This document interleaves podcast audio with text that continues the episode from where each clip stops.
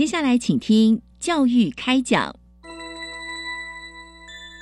越学越多，越学越好玩；越学越多，越学越好玩。如果教育是春雨，我希望能滋养每一颗种子；如果教育是阳光，我希望能活络伸展每一株幼苗。聆听学子心声，分享教学心得，关怀环境变迁，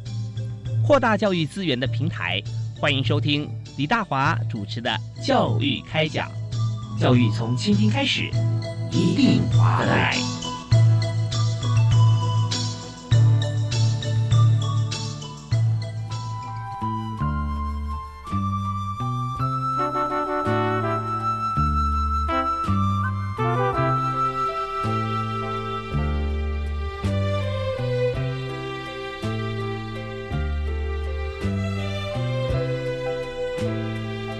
亲爱的听众朋友，大家好！非常欢迎您锁定收听每个星期一跟星期二晚上七点到八点钟的教育开讲，我是李大华。那么在今天节目里面和大家所探讨的教育话题啊，我们要谈到说，呃，出国留学这件事情。但是现在疫情期间，我们要到国外去工作读书，其实事实上我们就要看彼此之间的一个呃容许度啊，也就是说，我们去的地方所在地，它是不是可以让我们呃进去啊？那它政策是不是有开放？或者说我们愿不愿意过去？那么疫情情况怎么样？或者说呃，在台湾出国，我们的有没有一些的想法啊，或者一些限制？那这些都会影响到我们到海外去留学。但是呢，我们今天谈到无论如何哈，我们现在。呃，有许多像我们去留学的场域的国家，如果是为了学习的话啊，有很多学校还是一样啊，会呃欢迎或开放的。但就必须说，我们在疫苗注射方面啦，我们是不是有注射两剂或者一剂加 PCR 啊？这些我们做好。但最主要的核心价值就是出国留学这件事情啊，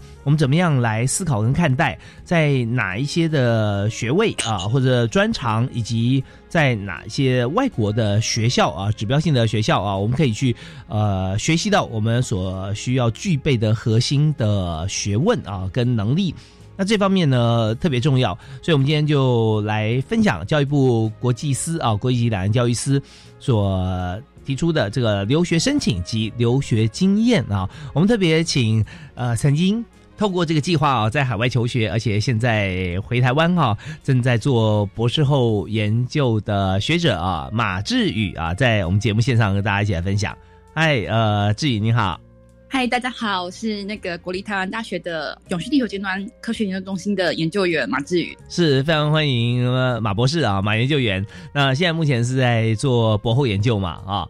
对，所以在台大国立台湾大学的永续地球尖端科学研究中心啊，啊，还有就是水科技与低碳永续创新发展中心啊，所以这方面对我们来讲是非常重要的啊，因为台湾呃雨下不停啊，但水资源。往往还很缺乏，对，我们记得年初的时候还有限水嘛，啊，所以这方面其实都是为我们所做永续经营啊啊，永续地球方面非常重要的一些研究工作。所以我们想请呃马博士来谈一下哈，呃，在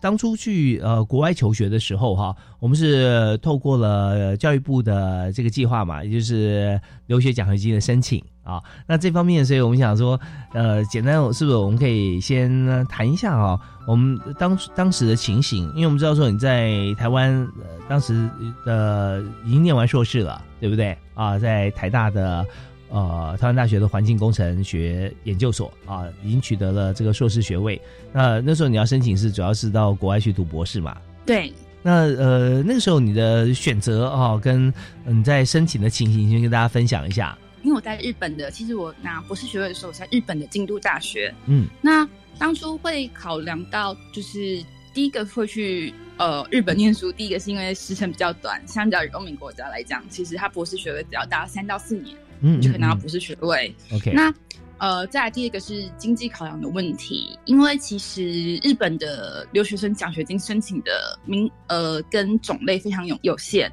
那我是知道留学奖学金是在我是在日本的第一年，其实我是到日本之后我才知道有就是教育部留学奖学金这件事情，所以我申请的时候是第二个年度了。嗯哼哼，对。对，那时候其实是透过就是呃网络上的一些资讯，因为相较像公费留学奖学金或是其他什么教育部的百大的奖学金之类的，教育部的留学奖学金相较起来，它的资讯其实是比较没有那么的呃广为人知。是，所以那时候是抱持着一个就是尝试看看的心态。那而且我发现说，它其实嗯，相较于其他的奖学金来说。他的嗯，对于国外留学的奖学金，因为他是在国外的学生，他也可以申请，不必说是要在台湾考试，或者是回来台湾面试。他其实在国外，我们寄出资料，用书面审查的方式申请。那我觉得，其实对于就是说人在国外但可能没有奖学金的学生来说，它是一个呃非常方便，而且就是可以去尝试的一个奖学金啊。是，所以这呃这次申请就是在国外啊已经就读，然后在。台湾在申请啊，跟您刚提到说，像是这个其他的奖学金啊，呃，一开始就申请啊，有点不太一样。但我们也知道说，在台湾来讲哈，台湾的留学生其实蛮多的哦。那相对来说，我们要再申请奖学金的话，它一定有相当的一个资格或者门槛。所以这边是不是可以介绍一下我们的留奖申请啊的部分哈？呃，怎么样来可以申请留学奖学金啊？在特别是他真试报名的资格条件有哪些呢？嗯，其实因为留学奖学金，就是据我所知，它有分就是一般生跟那个力学生，然后原住民跟这几个项目。那其实因为当初我家庭的状况，其实我本来是想申请力学奖学金，但是因为比较不凑巧的是，我是出国之后我才知道这个资讯。所以我出国之后，呃，在台湾的一些补助的资格其实就是被停掉了。那其实我认为留学奖学金它非常好的一个是它有一个提供给弱势学生的一个名额，就是它会给像是经济上有困难，或者是说像是一些比较弱势族群，或者是原住民的同学，那他可能对于就是在呃国外求学上面会比较有一些经济上的压力或顾虑的同学。他会提供一年是三万两千块美金，会提供三年的奖学金。嗯，这个部分，对，那只是刚刚好，就是因为我是呃出国的第二年，我才知道有这个奖学金。那可能因为一些行政上的关系，嗯，社会局会认为说，啊，你已经出国了，那其实是不是台湾这边的资格，你就可以暂时先取消，不要拿？嗯。对，所以后来我就转申请一般生。那一般生的话，像比较常见台湾几个主要的，就是留学的比较常见的国家，美国、欧洲或是日本。那主要还是要透过就是呃博士学位的，你在攻读博士学位的学生，而且是我记得是不能就是嗯呃你已经有拿过其他呃博士学位，甚至你这是第二个博士学位，就是让你必须第一个博士学位的同学哦，第一个才有，第二个的话就就没有在范围之内了啊。对，或者是你已经拿过类似呃其他教育部的奖学金的同学，嗯，他有排他性，重复的申请，对，是，对，OK，所以主要的话应该是这些部分。哦，所以你就是刚好，因为你这是第一个博士啊，然后用一般生来申请啊，那申请的过过程有没有像你，比方说这个呃，因为已经在学嘛，会不会看你在学的成绩呢？目前就博士方面的，因为博士其实也不会有。有太多好像成绩像是那个来标准啊来看，因为我们就是修课跟做论文嘛，对不对？所以在学习的过程中，说呃已经开始一年或者两年有什么差别，或者说有看成绩，或者说看学校的一些一些资料吗？我觉得最主要的话，因为它其实我们在申请的过程当中，我们要写申请书。那申请书除了你过往的在你可能在台湾你之前的硕士、大学的你的成绩。然后跟你现在你的博士的研究计划，我觉得研究计划是比较占一个比较主要的那个部分。嗯，那再来就是你的学术的研究成果，因为就是像呃，就是您讲的这嗯，我们其实，在博士班级已经比较没有就是成绩上所谓的问题，就是说我们是修课的程度，相较于硕士班或大学过来，其实相对比较少的。那主要是看你有在研究上的产出，嗯，所以就是有没有实际上你在国际的期刊发表论文，我觉得对于呃，在审查上是有一定的影响程度哦，所以说你在一年级的时候就已经发有在期刊上有发表了，是吧？对，哦，那那也是非常不不容易。那呃，我们知道说在大学方面，我们的是基础教育嘛。那硕士啊，master degree 是 working degree 啊，跟工作其实很有关系的。你选择你的面向，至于说到博士啊，通常就是如果你没有对这方面哈是有兴趣跟有心得或有抱负的话。但通常不会去选择某一个领域去攻读博士。所以，既然已经有心，就不会去看你说你上课啊或者表现啊 学习的成绩，而是要看真正你选择之后，你是不是有这样子的热情，或者有这样子的本质学能，可以在国际期刊上可以提出呃论文的发表啊。嗯，提出来还不见得会上期刊，如果能够上的话，就代表已经受到了国际的肯定嘛。对，所以你刚刚提到说这几点真的，那如果提出来的话，在资格认定方面，单我们知道绝大多数是没有任何的疑虑了。那您刚刚提到还有说，呃，再来还有哪些呢？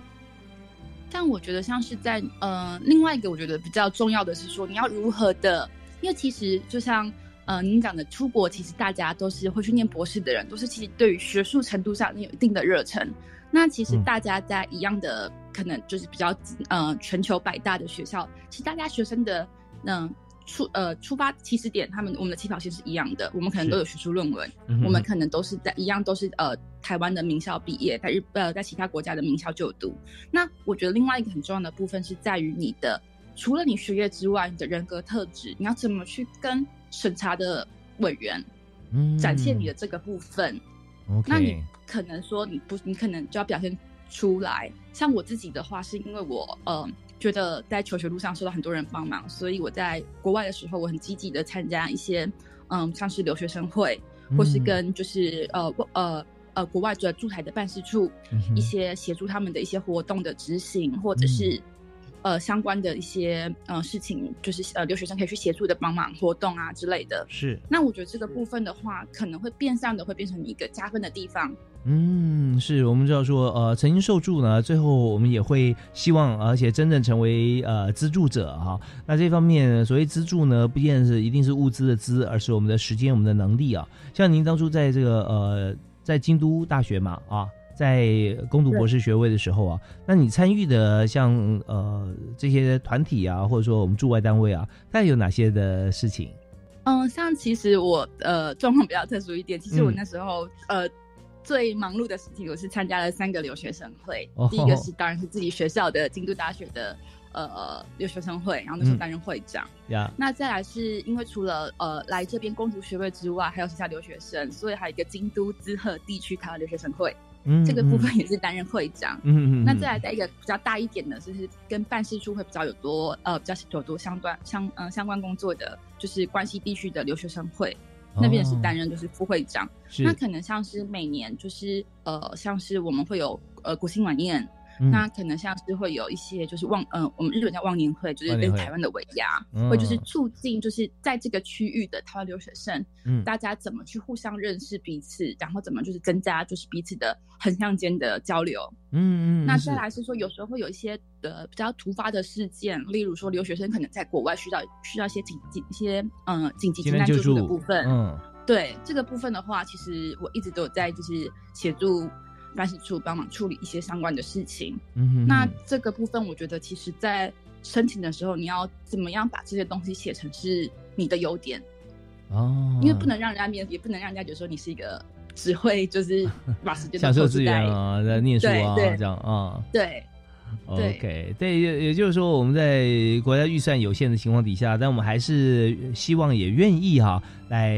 赞助很多啊需要支持跟鼓励的留学生。那这一部分我们有知道说，有些就真的是因为经济因素的关系啊，像刚才我们今天的特别来宾哈马志宇哈马博士，他刚有特别提到说，他已经到了日本，那可能政府的想法就是说。哦，那你已经可以自己去了，好，那那你就先不要申请我们这个奖学金好了，因为我们要是给那些想去但是没办法、没有经济能力去的同学哈，那这是一点。但是还有其他的奖学金可以申请呢，也就是说，我们虽然已经过来了，但是我们还有需要，这个需要不只是我自己而已啊，还包含了像我有分享很多的时间。精神跟经验啊，在协助其他相关的人事物上面，如果把它写进我们的申请书跟表单里头的话，那它就会是一个非常重要的亮点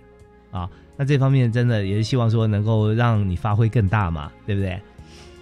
好，对，所以我也是希望说，如果说像其他有些同学，因为我知道反嗯蛮多嗯台湾留学生在出国之后，其实。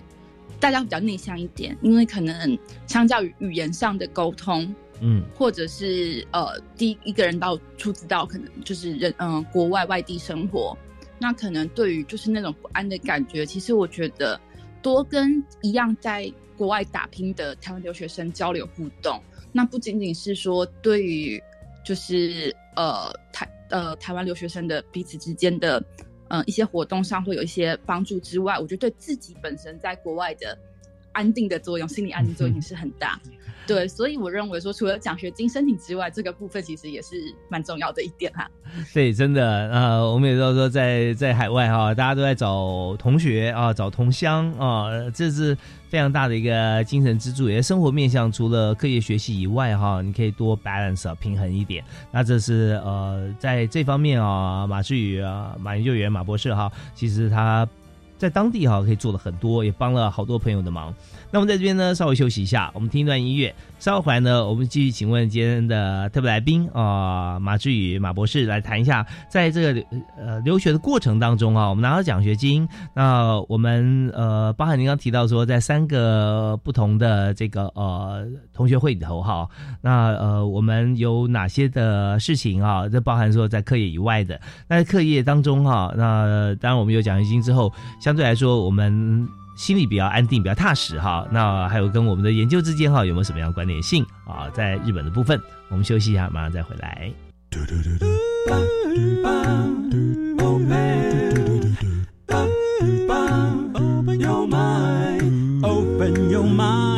就爱教育电台。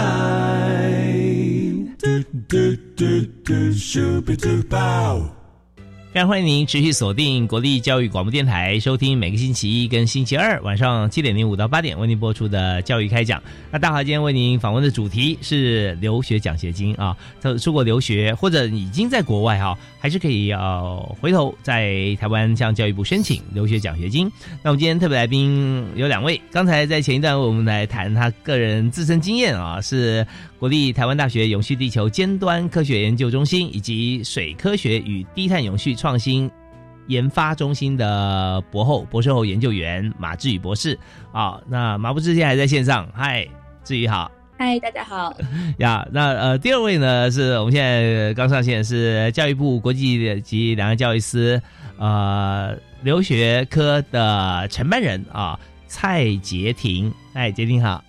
主持人好，大家好，是非常欢迎您。那刚才我们就特别提到说，在国外啊，那呃，这里有提到说他在申请的时候他已经出国了啊，呃，但是他有提出一些像他申请的一些资料里面啊，有讲到说学习以外呢，他当然还有一些这个学术方面的表现，还有在一些。呃，除了自己学习以呃以外的场域啊，像是当地的台湾留学生的学生会啊，然后还有就是相关的一个团体也有尽心尽力，所以这些方面都是他申请的一些资料。那我想说，在这段时间哈，大概有短短五分钟，是不是也可以先听呃介绍一下？就如果现在要申请啊，大概有没有什么样的资格的限定，或者申请的期程啊、时间啊，是不是也跟大家做一些这个资讯上的分享？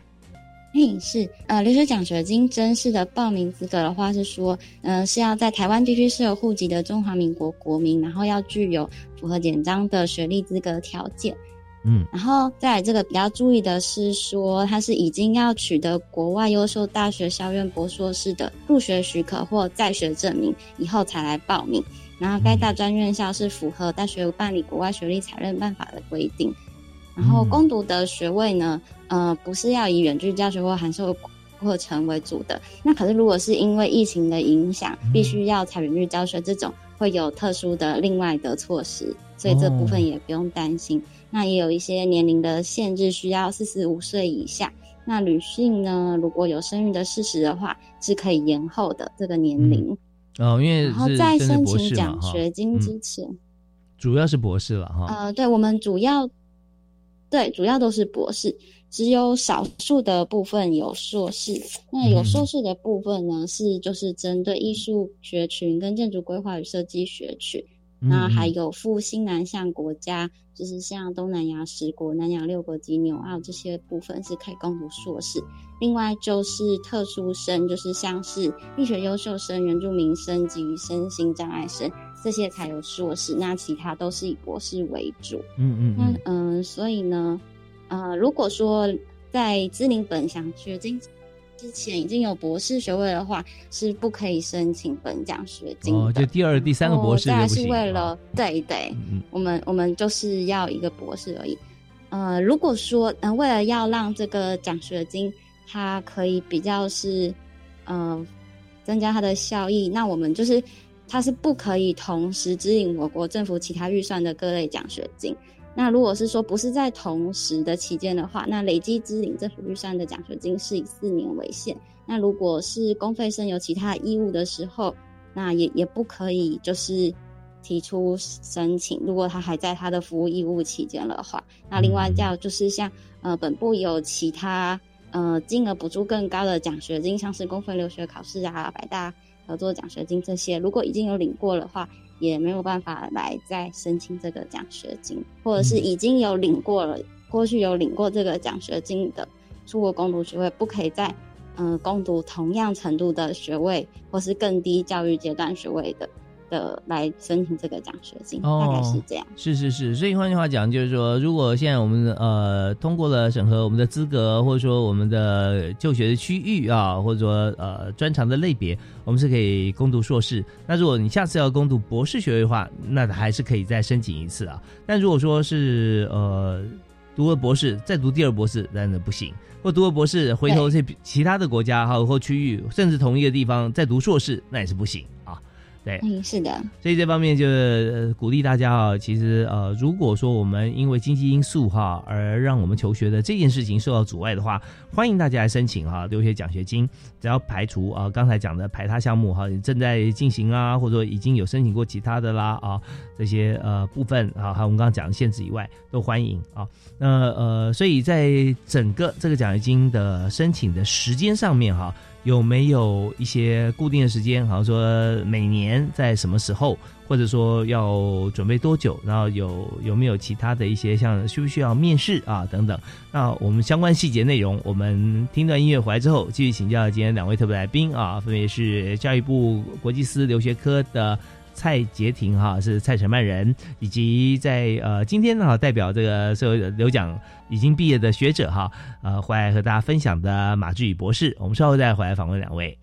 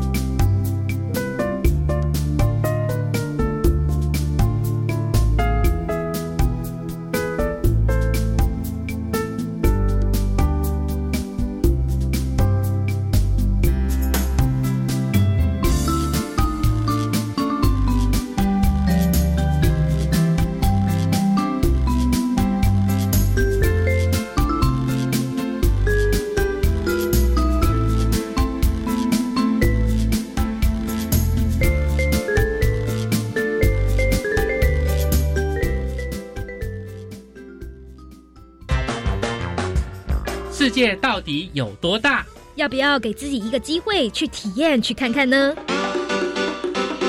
我要到法国当交换学生，我要到日本研习，我要到英国比赛。不管是实习、当志工、打工、旅游、交换留学，欢迎每周五的五点二十分，跟着南英、李明一起青年转动全球。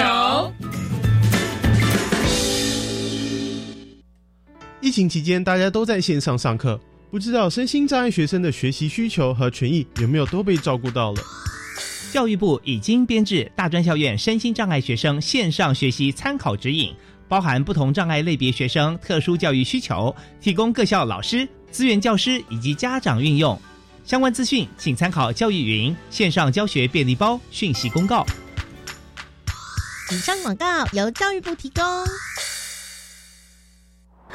啊，天气越来越冷了，夏天的衣服可以准备收起来了。是啊，哎，对了，那你家冷气机也收好了吗？啊，冷气也要收？当然啦，你知道吗？冷气不用时也会有待机耗电呢，所以飞下月时要记得关掉冷气机的总开关，也可以顺便清理冷气机的滤网，隔年用电更省哦。节能不分季节，爱地球做就对了。更多省电妙方，快上节约能源园区网站查询。以上广告由经济部能源局提供。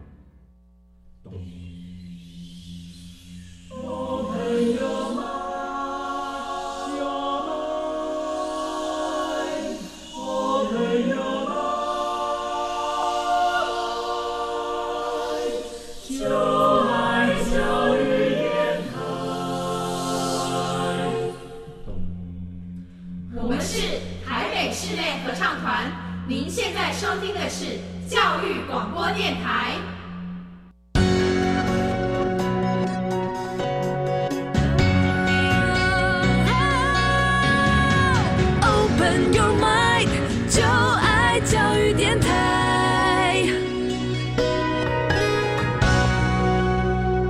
欢迎您继续回到我们的节目《教育开讲》，我们在教育广播电台每个礼拜一跟礼拜二晚上为您播出。哦，我是主持人李大华。我们在今天节目里面和大家分享的教育话题就是留学奖学金。在留学奖学金方面，跟教育部还有国家很多其他的有关于这个公费啊、哦公费留考，或者说我们其他方面各式奖学金哈，我们都可以上教育部的网站啊可以看到。但是我们今天介绍的留学奖学金哈，它是比较特别啊，甚至在这个出国之前那。呃，以及在已经在当地留学呃之后啊，都可以来申请。所以今天我们请到了有申请过奖学金的这个学者哈，马志宇博士，以及在今天呢提供啊这样奖学金的承办人，教育部的蔡杰婷啊蔡承办人，我们都一起来共同讨论这个话题。所以刚才前一阶段呢，呃，杰婷有提到说我们在。提出申请的时候啊，我们具备哪些的资格？那我想这边想追问一下，就是我们提出申请有没有时间啊？有没有固定每年呃几月到几月啊？还是什么样的时间可以提出来？有，我们的简章呢，大概都是在十二月的时候公告，嗯，隔一年度的简章，所以一百一十一年度的简章是预计在今年的十二月公告。那报名的期间都是大概在当年度的一二月的期间，嗯，那。呃，放榜期间大概就是五月底到六月初的这个时候。审核的话，对，审核就是在中间的这段时间，大概三四月的时候。嗯哼哼。呃，审核比较是内部的作业，然后大概到五月底六月初的时候会放榜。这样，学生录取的时候，就是大概要在当年度的时候就要出国，基本上就是要在当年度的十二底以前启程出国留学。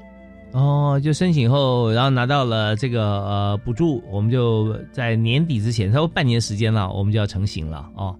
对，这是针对还没有，如果是新生还未注册入学的时候，就是要在当年底前启程出国留学。那如果原本是在学生的时候，就是要继续在学的。哦，是是是，在学生就已经在海外留学了啊，硕士博士哈，继续来完成他的学业啊。那刚刚有讲到一个重点，就是讲说疫情这件事情啊，疫情期间，呃，就是说在呃准备要留学的这个学校和国家哈，他可能有些规定，或者说他也欢迎，但是呢，在学生的部分啊，有些考量，就是说跟学校商量说，哦，我现在觉得有点危险哈，我这个先暂时不过来哈，但我们一样可以透过其他方式来上课啊。那至于奖学金发放这一方面哈，有没有受到疫情而会有所影响呢？如果疫情持续严重的时候呢，我们都会有相关的配套措施。那就是到公告以后，我们都会通知个别去通知录取生，所以这个部分不用担心。那因为会依照当年疫情的情形做调整，那所以就是我们不会特别去呃做这个说明。那可是当如果持续严重，我们都会有相关措施提供给学生这样。呃，所以这在整个呃申请过程中哈，我们是用书审的方式，我们都不需要面对面，不需要见面嘛，对不对？对对，OK。那至于说申请的这个额度方面呢，我们也不会因为他所在学校的生活物价、消费水准或者是远近而有所调整，因为我们这就是呃针对你申请，然后提出身份别的补助。那我们的金额大概怎么计算呢？嗯，金额的话是一般生每人每年核发一万六千美元。那针对特殊生，就是像力学优秀生、原住民生及身心障碍生，每人是每年核发三万美元。嗯，OK。所以至于说用途方面，就不用来这个填报，而是看自己如何来运用这个奖学金啊。我们都就开放让大家自行来运用。对，没有用途的限制。那一般生的话，最长的受奖年限是两年。那刚才讲到的三种特殊生的受奖生年限最长是三年，在学的时候。在学时候啊，哈。那我们到时候博士在学习的这段过程当中啊，我们要上课，然后上完课我们要写论文或同时来进行。但其实很少低于三年哈，几乎绝无仅有了哈。那或者说四年都算蛮快的。那甚至有一些呃不同的领域，它可能需要更长的时间嘛。所以我们现在定出来的话，大家一般的这个申请人，大家都很受用了啊。对，OK，好。那刚才我们讲解的这段有关于申请这个奖学金啊，留学奖学金的，我们的特别来宾是教育部国际级两岸教育司留学科的承办人蔡杰婷哈。杰婷为我们讲的非常的具细密、很清楚啊，很详细。那接下来呢，我们要请教另外一位来宾啊，刚才一开始有跟我们谈到啊，他在日本。日本的京都大学哈去攻读博士的这位学者啊马志宇哈马博士，那马博士，你刚刚提到说，在我们申请的时候，因为你已经到日本一年了嘛，对不对？在京都大学，对，是。那那时候提出来，你有提到说，呃，书审当中有很多亮点，包含自己的国际期刊，包含在呃当地除了学习之外哈，还协助很多台湾的留学生当这个学生会留学生，台湾学生会的这个会长啊或副会长啊，那所以在。整个过程当中，你提一下，在当初哈，你加入这些留学生组织的时候啊，那你实际上你觉得你参与了哪些？还有就是说，在日本，在京都这里的留学生，他最需要呃我们学生会什么样的协助呢？嗯，其实当初其实，在留学生会，其实我们主要的刚开始的时候，其实大家会比较是一般来讲轻松一点的话，我们可能是在疫情前会定期的聚餐，可能一两个月会一次。那其实以日本来讲，我们的 case 是办事处每次留学生办活动，会根据你参加的人数，你有学籍的学生，叫呃会补助一个人是一千块日币的费用。嗯，那我们通常就会可能去找个就是什么居酒屋，或者是呃餐厅，大家一起聚聚餐吃饭，或者是出去郊游，呃去烤肉赏花，这是比较就是算是增进就是情谊的。但是我们之前也有曾经遇过一些比较。特别的例子，例如说，可能嗯，突然在日本生病，然后急需要开刀，或是遇到意外的学生，那这个部分的话，可能办事处因为没有办法，其实因为嗯人力有限，是，所以通常会是跟呃在当地的留学生会做一个连接，然后我们就是请协助留学生会跟办事处一起协助有困难的同学去解决他们的问题。或是提供给他们适度的一些资讯，或是协助。如果说今天我们真的呃不幸哈发生了一些意外哈，那时候是给你一笔医药费或一一笔钱比较重要，还是说有有人陪在你旁边哈，帮你张罗哈，帮你思考来重要？但两者都重要，但是宁愿是多一点人的关怀嘛，多一点力量在你旁边呃资助跟保护哈。所以在国外留学的时候。不碰事情还好，一个人这闲云野鹤啦，或者自己这个呃读书啊、求学这些都 OK。但是如果离乡背景啊，一旦碰到了一些身体上的状况啦，或其他的意外情形哈，真的身边如果有一些帮忙的力量啊，那真的太重要了。所以在留学生会这里面哈，刚才我们呃提到的这几个情况，就是啊马志宇马博士哈，他呃在参与这么多这三个啊 留学生会里头啊，他一定很有很多的这个呃心得感触哈。那行不行举个例子给大家听哈？就好像说你参加过像呃这三个这个留学生会里头啊，让你印象深刻的事情。这是我自己加入留学生会的契机，其实是因为我之前在刚去日本的第一年。因为我是自己会是因为这件事情才兴起了，说我想要去加入留学生会，我想要去协助一些跟我一样可能在国外需要帮助的留学生。因为我在日本的第一年的时候，我自己身体状况出问题，然后需要开刀，家人没有办法过来日本，一直陪着你，他们也不会日文。是那其实初来乍到的留学生，其实我们在沟通跟当地人沟通上面，即使你可能考过日文的检定，但其实在你在日常生活绘画跟你在课本上学到的日文其实不同的，不一样，或者一些专有名词。那如果这时候有在这里的一些前辈，或者是一些在地的，可能是台湾的华侨，或者是办事处的人员陪同在你身边，协助你一起处理一些手续，然后跟你讲你可以去申请什么样的补助，给你一些这些资讯。因为我当初是受到这样子的协助，然后觉得未来在我自己有能力的时候，我是不是可以一样用这样的心情去。帮助跟我一样，可能当初一样很困难，就是呃非常的迷惘，然后也不知道怎么办，害怕，那也不想给家人添麻烦。我觉得大概出国的留学生，大家最讨厌的事情就是让台湾的家人担心这件事情。是是，对。所以这时候其实就是因为这样的一个就算契机吧，让我就开始觉得说，哎，我需要可以对我后来发现我自己是有额外的时间跟能量可以去帮助其他的人。像其实，在我们每一年的留学生在申请申请奖学金的部分，嗯，申请的部分怎么写一个好的申请书，然后有什么样的奖学金可以申请，这样的资讯，然后他一代一代的传给下面的新来的留学生，嗯，那就是类似这种，我觉得这是传承。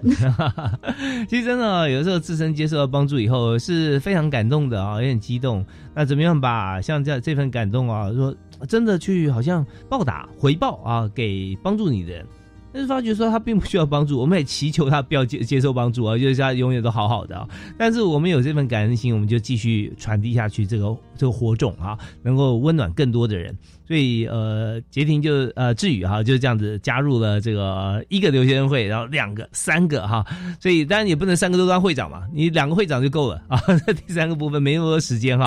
当副会长哈，这副会长也是很忙碌啦哦。有时候会长他要想很多的事情啊，拨花副会长就要负责执行啊。所以这方面你也是真的用很多心。有的时候专心念书这件事情啊，你说真的念得好吗？那一定可以念得好了哈。但是。你如果说在帮助其他的人做一些其他额外你能够做哈可以负担事情，你你说书会念得更好吗？有可能，但起码他不会念不好哈。所以这方面有有时候我们的资源越扩越多，相对来讲对我们的研究范围哈呃或者说深度来讲，可能还有帮助的，是不是？对，而且像其实我觉得这样会促进大家会变成是一个好的一个循环，因为就是我把我的。我受到别人帮助，所以大家知道说，我以前是受到学长姐这样帮助，所以以后我也会想要帮助一样来台湾的学弟妹。嗯，那不是说我们大家就是只是呃，就是吃饭喝酒，就是开心的这种，就是酒友关系。那我们可能是更深入一点的，我们是建立在一个伙伴信赖的互互相信任的关系上面。所以我觉得，其实这个不只是在读书上、在研究上你得到的充实感之外，我觉得在于对于自己的呃成长。我觉得是一个非常重要的，在留学当中，很多事情是你在台湾生活的时候你可能预想不到的。嗯，那透过这些经验，你可以去让自己变成是会呃应对处事，你要怎么去应对突发的危机？那这些东西，我觉得都是可以靠过在留学的期间的阶段，你真遇嗯遇到不同的人、不同的事，你怎么去处理？那怎么样去让自己变成一个更圆滑，然后更嗯。因为大部分我认为出国去念的人，很多人回来是想要回来台湾走教职。嗯，那其实这些经验，未来在你可能教学路上，你也是可以变成是一个可以作为一个很好的发挥的一个地方。嗯嗯嗯，是。所以人生处事啊，很多需要外圆内方啊，有容乃大。所以在家靠父母，出外靠朋友，这句话真的一点都没有错，对不对？啊，你的充分的感受啊。在外面都是都是朋友。然后讲到说饮酒文化，在日本来讲哈，日本真的是一个喝酒的民族哈，它所有清酒它数不清的厂牌啊。那但然有跟天后啦、温度啊这些都有关系。但是我们常常讲说，呃，吃饭喝酒啊，然后呃把酒言欢哈，把酒哈未必能言欢。你的隔壁人，你你讲不谈不起话来。但是如果平常就是好朋友是吧？那你如果说能够借由你的餐饮啊，包含这个一些品酒方面，你能够啊让我们更加融洽，这确实是可以做到。所以在这方面，重点不在喝酒，而重点在说怎么样来培养好的感情，在生活上面，在学术上面啊，在健康上面都可以。有很好的互动啊，那这真的很重要。所以我们在今天，我们虽然谈的是留奖申请跟留学，呃，但是我们更重要就是留学经验分享。那这些分享里面哈。其实也分享出很多留奖申请。刚才呃马志宇马博士有特别提到啊，把这样子的一个经验跟价值观传承下去啊，在海外很多留学生因此而受惠。好，那我们在这边再休息一下，我们稍后回来，我们继续来谈有关于在呃学术方面哈，我们刚刚讲生活面。那在呃志宇博士啊，刚才有提到说他已经去留学一年，上了一年课了，让我们来申请。那申请之后，那这个奖学金哈。对于我们在学术研究啊，包含论文啦，包含期刊呐，呃，我们会因此而有什么样子的一些呃获得协助的部分哈？我们听段音乐回来继续跟大家分享。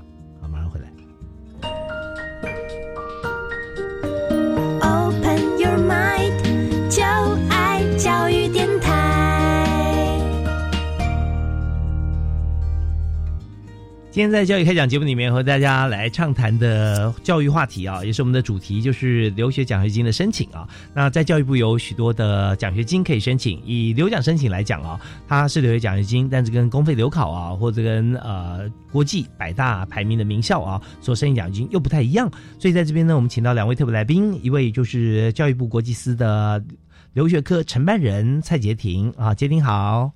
哎，主持人好，大家好。是今天刚刚有跟我们巨细迷来分享过哈，怎么样来申请我们今天所谈的留学奖学金？那另外一位呢，是在啊过去啊已经申请过啊拿到留学奖学金的学者，也就是目前在国立台湾大学永续地球尖端科学研究中心以及水科学与低碳永续创新研发中心的博士后研究员马志宇马研究员。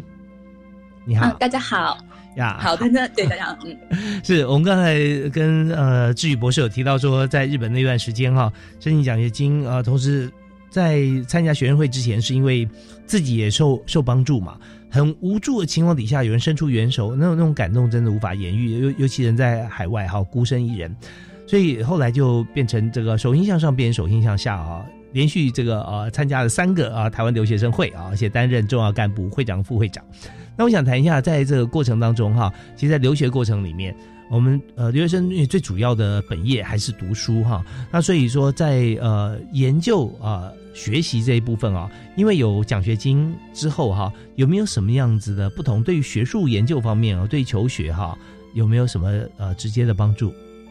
嗯，我觉得其实，在申请奖学金过程的时候，就是一个非常大的一个帮助了。因为其实我们在申请奖学金的时候，我们必须要写一个研究规划书，一个 proposal，嗯，给他。那你要怎么去在这个过程当中，你要去怎么写出一个有水准的？你要怎么让人家知道您你的研究是有特殊性、重要性的？我觉得在申请的过程当中，其实它就是一个非常非常好的训练。哦，那像以我自己来讲的话，我自己当初在申请的时候，因为那是第一次去写一个类似一个这么比较完整的，就是有规划性的研究的计划。因为通常在学校我们都是写一个短期，可能这半年我们要做什么。那其实这个一个两年度的。比较完整的一个规划性的研究的计划书，那是我第一次写，嗯，所以我那时候其实利用了蛮多学校的一些资源，就是呃日本京都大学那里，嗯学校的研究推广中心，我就是看了非常非常多研究学者他们呃有被采用的研究的计划书，他们是怎么写，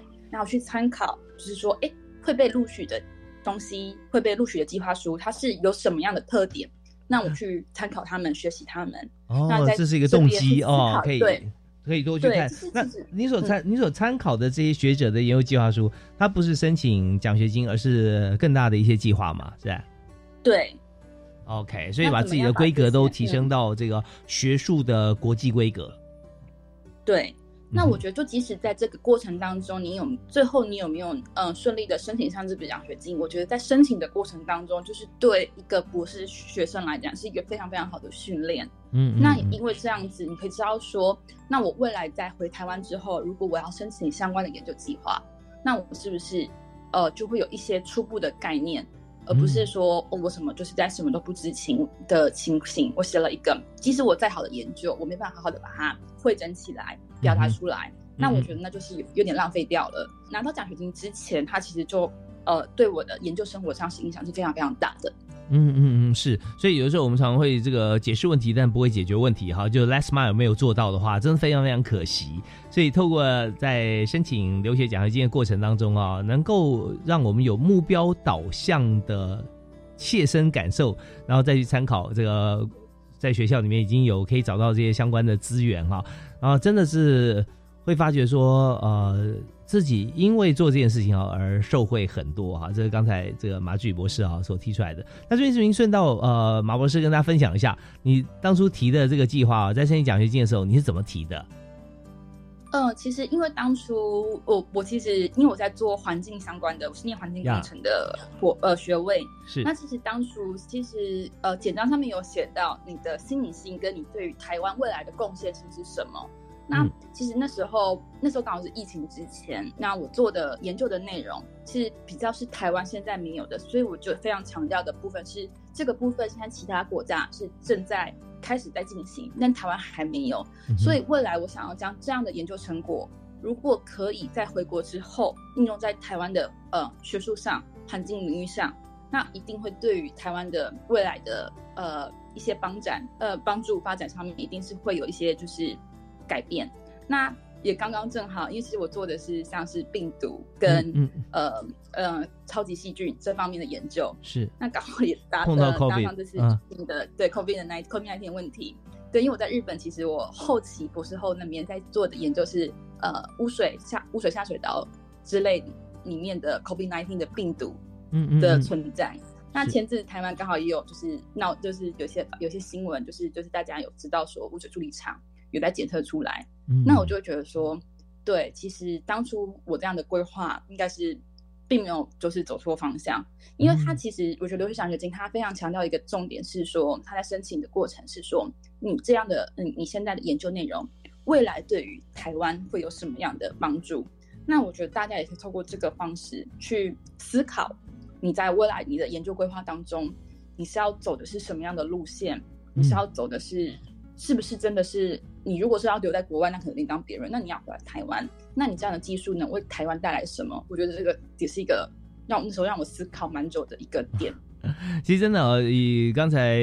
马志宇博士啊所提出来，他在当初申请留奖的这个过程啊，真的非常非常值得大家来借鉴啊。那我简单归纳几点啊，其实也在很多时候，我们不管做任何事情啊，都可以当做一些处事原则。第一个哈，这都是很很重要精神。第一个是我来啊，我来意思是说，什么事情你就舍我其谁，我来申请啊，我来帮你啊，我来帮助别人，我来做什么事情啊？那我来很重要。那有我来概念之后，那就要开始盘点啊。那以刚才讲了，盘点不是盘点说现在我手上有什么，我自己可以怎么申请，而是说我们来盘点一下在呃国外有什么。然后，因为我们重点是说将来回台湾我要怎么贡献，所以看看国外有什么，哪些可以适用在台湾的。因为我们从台湾来的嘛，对不对啊？从台湾出发，我们比较了解呃在台湾呃有的跟缺的。所以我们盘点过之后说，哎，哪些可以运用啊？那第三个部分是同时，我们是不能只做一件事啊，一定要同时，同时盘点，同时学习，同时申请啊，同时来协助别人，同时来关怀大家。